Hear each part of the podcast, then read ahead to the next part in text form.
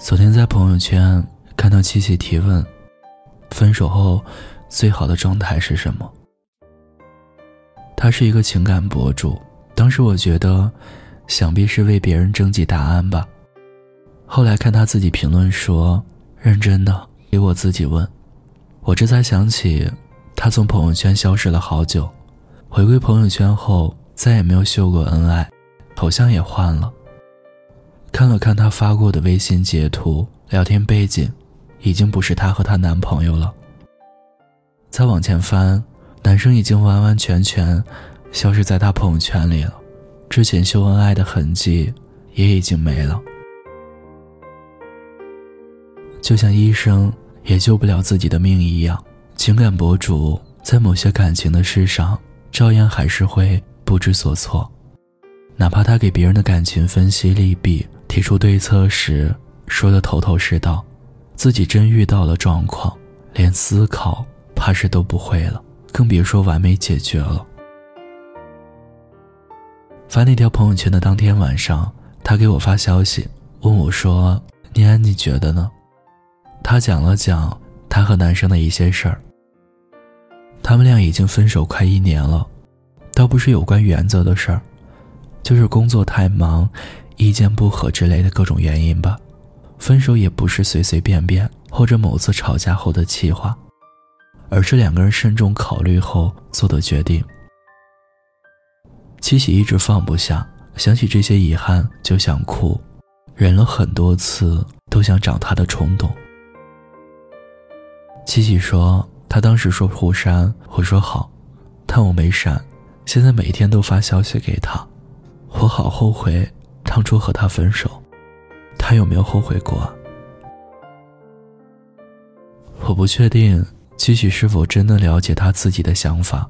我只是想起之前在微博看到的一句话，哪怕过了很久，我还是会经常忍不住点开对话框，想问问他有没有一瞬间觉得后悔过，最后都忍住了。其实我心里还是明白，他从来没有后悔过。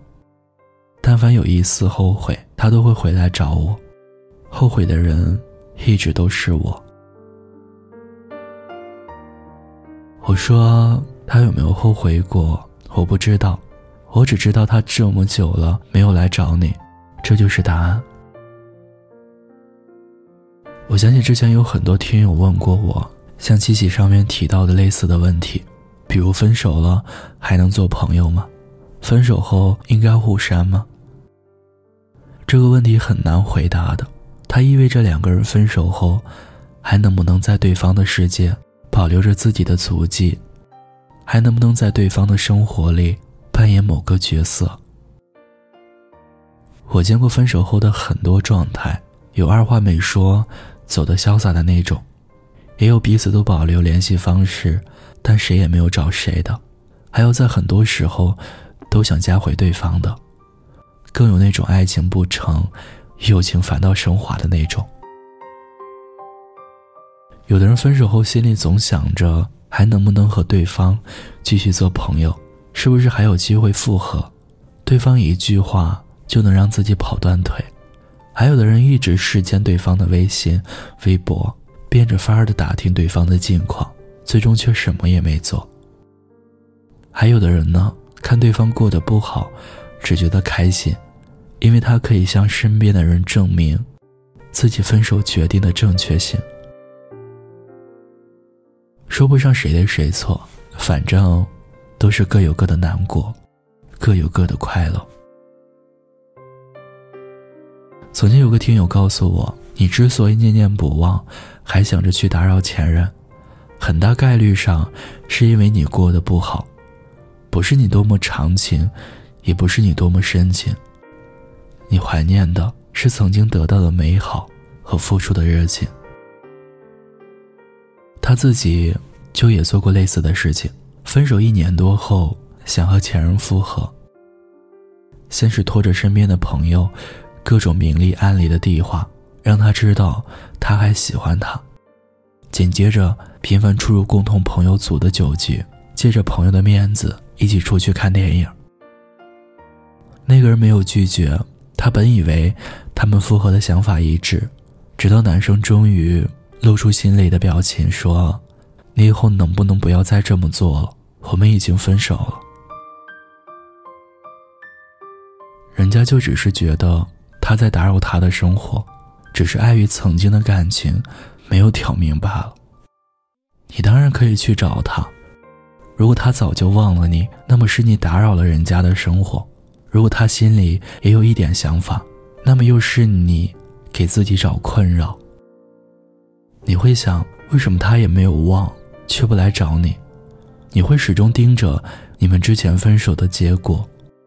都还没再发生什么，你就开始担心下一次分手了，你这是在自寻烦恼啊！别再问这个问题了，也别再纠结了，还能怎么样呢？这不是某一次吵架后说出口的气话，也不是一个小礼物就能换回来的和好如初。感情已经到头了，那么以后互不打扰，各自安好，这是对彼此的尊重。就像电影《前度》里说：“我不是你的某某，何必保留对你的温柔？你再也不是我的某某，把你剩下的爱都带走。留恋没用，难过没用，打扰对方更没用。希望你能在爱情走到尽头时，告诉那个人，更要告诉自己：已分手，勿念，安好。”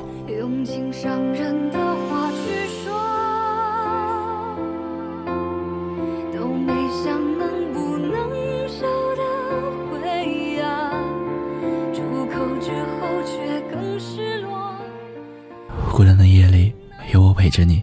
我是念安，微信公众号搜索“念安酒馆”，想念的念，安然的安，就会找到我。我在古城西安，对你说晚安，亲爱的你，好吗？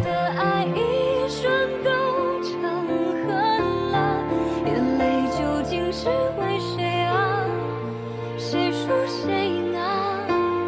谁？